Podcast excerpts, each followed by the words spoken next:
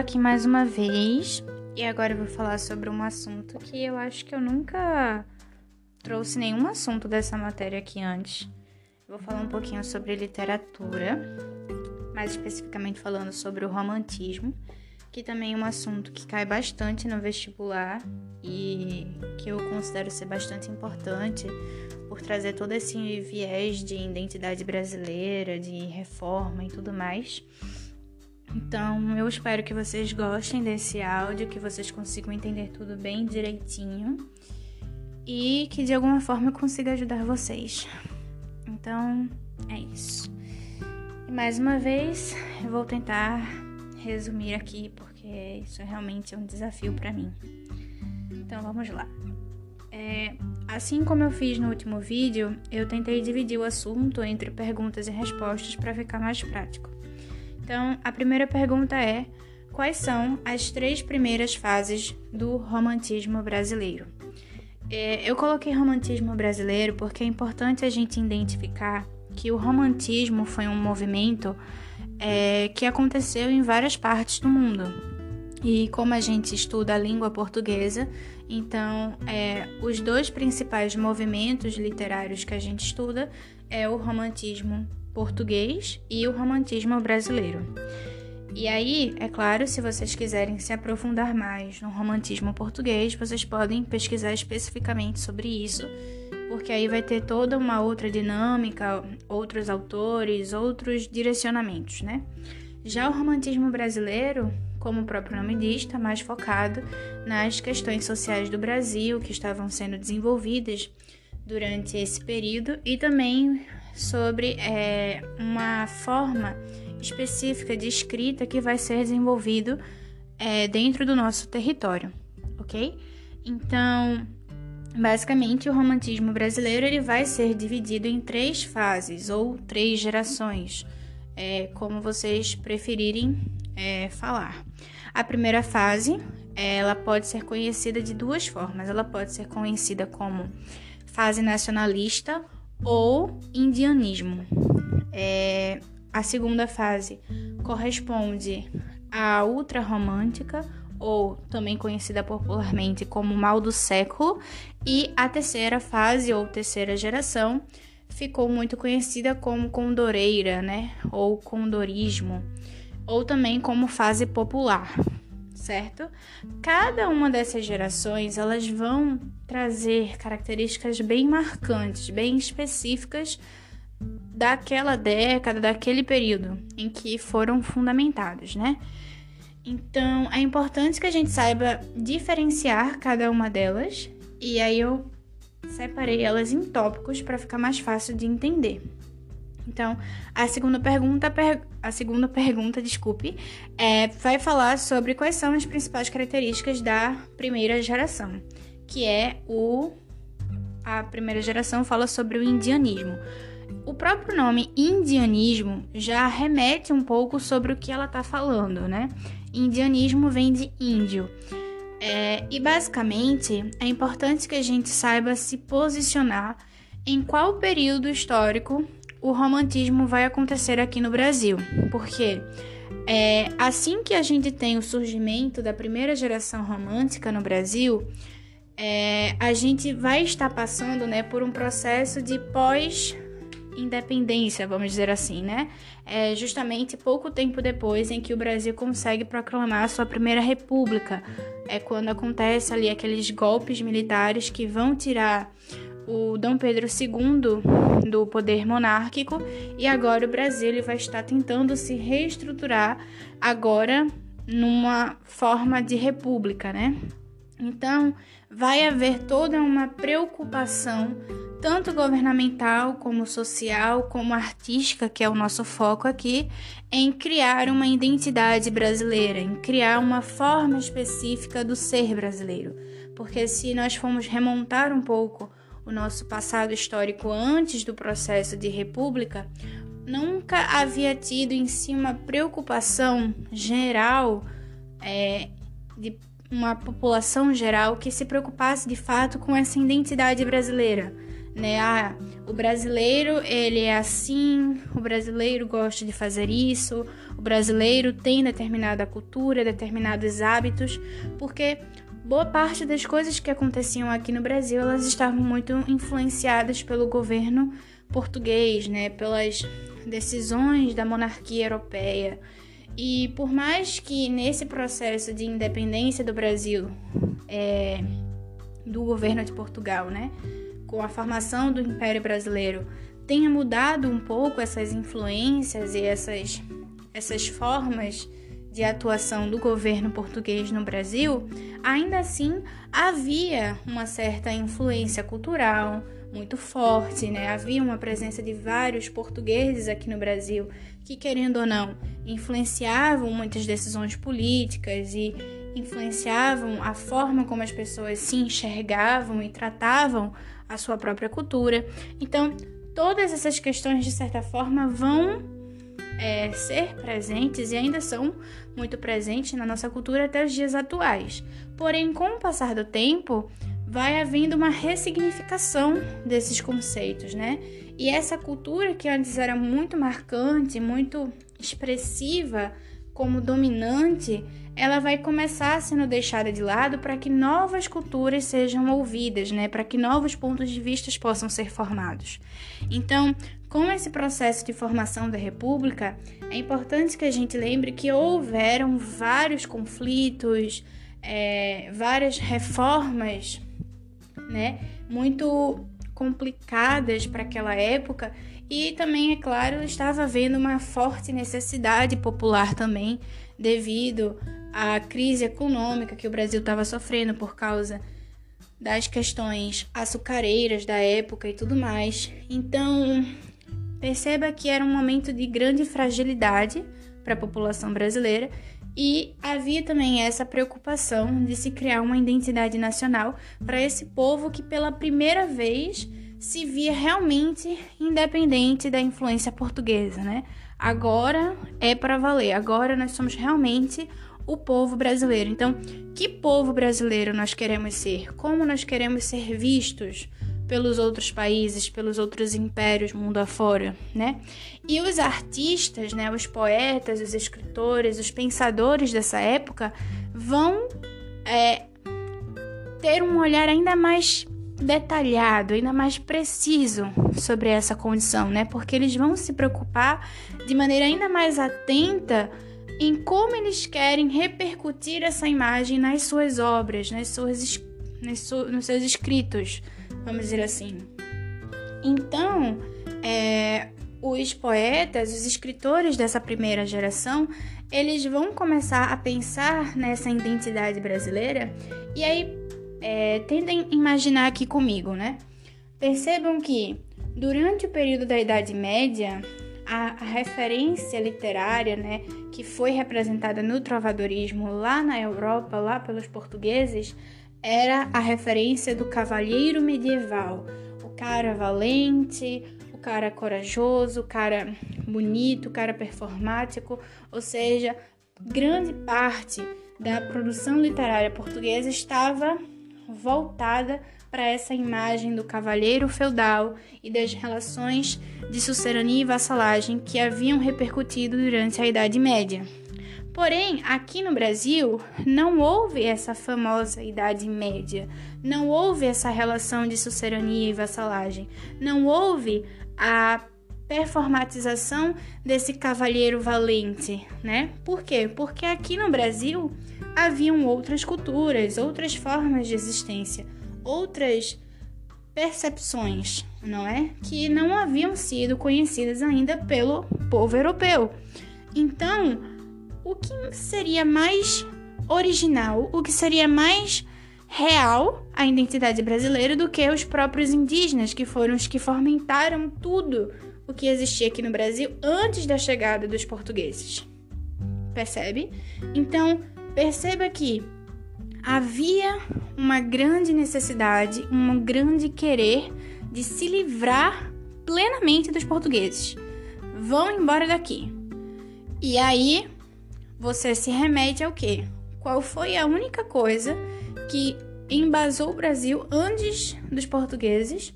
Os indígenas. Então nós vamos retratar os indígenas nas nossas produções. E aí esses escritores, esses poetas, eles vão começar a fazer essa representação dos indígenas. Porém, não havia um conhecimento aguçado sobre a população indígena. Até porque não existia apenas uma única população, existiam vários povos, várias culturas, várias línguas que na época, né, ainda mais do que hoje, se espalhavam por todo o território brasileiro e assumiam características muito distintas. Então, é, os escritores, muitos brancos, é, pertencentes a uma elite, né, eles não tinham acesso, por exemplo, à cultura de fato desses indígenas. Então, o máximo que eles conseguiram foi é, idealizar esses indígenas, se aproximar um pouco do que viria a ser a imagem projetada que os portugueses haviam repercutido dos indígenas. Então, aquela imagem do cavalheiro, ela meio que foi transplantada para os indígenas, entende? Você vai agora pegar essa imagem do homem valente, do homem corajoso, do homem leal, que havia sido criada no cavaleiro medieval, e você vai exemplificar essa imagem nos indígenas brasileiros. Então, o indígena agora vai passar a ser justamente esse homem corajoso, esse homem da selva, esse homem leal, esse homem romântico, esse homem que idealiza a amada a qualquer custo, né? Que faz qualquer coisa pela sua amada. E aí a gente vai ter várias produções literárias voltadas para a idealização desse indígena, certo? É, então, nós já percebemos o porquê que esse período se chama de indianismo, justamente por causa dessa pauta indígena muito forte, e temos, é claro, como principal característica essa criação de uma identidade nacional muito forte, certo? Na segunda geração, a gente já vai ter uma característica muito diferente, porque agora o mais importante não é a identidade nacional, porque perceba que ela foi criada e desenvolvida por durante um certo período antes, né? E é claro que essa transformação ela continua acontecendo, mas não de maneira principal como antes. Então agora o foco vai ser é, o amor, né? A idealização do amor como pauta principal. Por isso que o nome da segunda geração é ultra romântica porque não era apenas um amor, era um amor extremo, um amor que não cabe no peito, como a própria definição já diz. Era uma coisa ultra, mega, super, indescritível, é, de acordo com a concepção humana, vamos dizer assim. Então, um amor basicamente inalcançável por qualquer criatura, não é? Então, você vai ter, por exemplo, a representação de várias obras literárias em que você vai ter sempre um homem é, que basicamente é apaixonado por alguma mulher, por alguma criatura super mega perfeita, inalcançável, aos seus olhos, né? Porque essa pessoa é tão perfeita, mas tão perfeita, que você não ousa se aproximar dela, porque é capaz de você ter um infarto do coração e desmaiar antes de conseguir se aproximar dela. É uma coisa assim bem extrema. E, e aí, basicamente, você vai ter a super idealização dessa mulher. E aí, justamente por você não conseguir se aproximar dela, por você não conseguir participar da vida dessa pessoa que você ama extremamente com todas as forças do seu corpo, então você vive uma vida de depressão, de, de baixa autoestima, de decaimento, de tristeza profunda e você não consegue almejar nada de novo, nada de construtivo para sua vida por causa disso. Então, basicamente, é, você acaba apelando para alguns recursos meio que passageiros, vamos dizer assim. É, se fosse hoje em dia, claramente as pessoas procurariam drogas, né? Mas naquela época não se tinha uma popularidade assim, tanto na literatura de drogas, essas coisas e tal, os entorpecentes. Então, o recurso basicamente era a morte mesmo. É, você via na morte uma fuga estratégica do seu sofrimento. A gente sabe que não é bem assim, mas havia essa idealização muito profunda, como se a morte fosse a única solução que poderia acabar com esse sofrimento perpétuo, né? Havia também o apelo por uma infância, né, por um passado feliz. Então, ah, porque nos meus tempos as coisas eram diferentes, né? Eu tinha felicidade, eu conseguia observar a natureza com mais detalhes, com mais precisão. Então, sempre há essa fuga para o passado ou também há muito uma, um direcionamento onírico, né? Você imaginar um sonho perfeito, uma idealização de uma vida perfeita ao lado do seu amado ou da sua amada. Então, são alguns recursos é, poéticos muito utilizados durante esse período. E também havia, é, na própria questão linguística, né, na, na escrita desses poemas, uma linguagem muito egocêntrica, né? O verbo sempre estava voltado para o eu lírico, né? Eu fiz, eu cantei, eu dancei, eu pensei, eu senti. Sempre o eu vinha como como um enfoque principal do poema. O eu lírico estava sempre em destaque e havia sempre pronomes possessivos, né? Verbos é, direcionados ao eu lírico. E para além disso, havia uma linguagem muito exclamativa, muito expressiva, né? A utilização de exclamações, de interrogações, de aspas, sempre é, recursos para chamar a atenção do leitor para as questões sentimentais do eu lírico, para os sentimentos do eu lírico. Então, havia uma linguagem projetada especificamente para que o leitor sempre prestasse atenção no pessoal, no eu lírico como o eu principal do poema. E aí é claro, evidente que é, essa linguagem naturalmente vai ser sempre egocêntrica. Já na terceira geração, que vai, nós vamos ter o período condorista, né, o condorismo, sei lá. É, o condorismo vem do condor, que é um pássaro que tem a proeza de voar muito alto. Então, por ser um pássaro que voa muito alto, ele consegue ter uma visão muito ampla sobre todas as coisas que tem embaixo, sobre todas as coisas que estão acontecendo ao seu redor. Então, por conseguir ter uma visão bastante ampla sobre a realidade que está ao seu redor, esse pássaro ele consegue fazer julgamentos mais precisos. Ele consegue ter uma consciência mais elevada sobre a realidade, sobre as perspectivas a qual ele faz parte, certo? Então, os poetas dessa terceira geração, os condoreiros ou condoristas, eles acreditavam que assim como esse pássaro, eles conseguiam ter uma visão mais ampla sobre sobre a sociedade, sobre o que estava acontecendo naquela época. E por isso mesmo eles poderiam fazer julgamentos mais verdadeiros, mais construtivos para o avanço da sociedade brasileira. Então, é, eu posso citar aqui, por exemplo, como um dos principais autores brasileiros desse período, Castro Alves, né?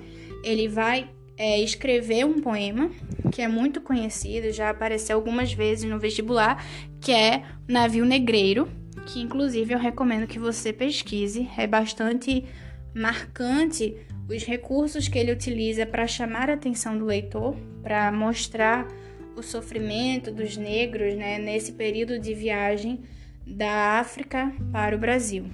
Então, perceba que esses poetas eles não estão mais preocupados com o seu eu pessoal, né, com os seus sentimentos, com as suas necessidades. Muito pelo contrário, essa visão egocêntrica que existiu na segunda geração agora ela passa a ser uma visão completamente coletiva, completamente voltada para o outro.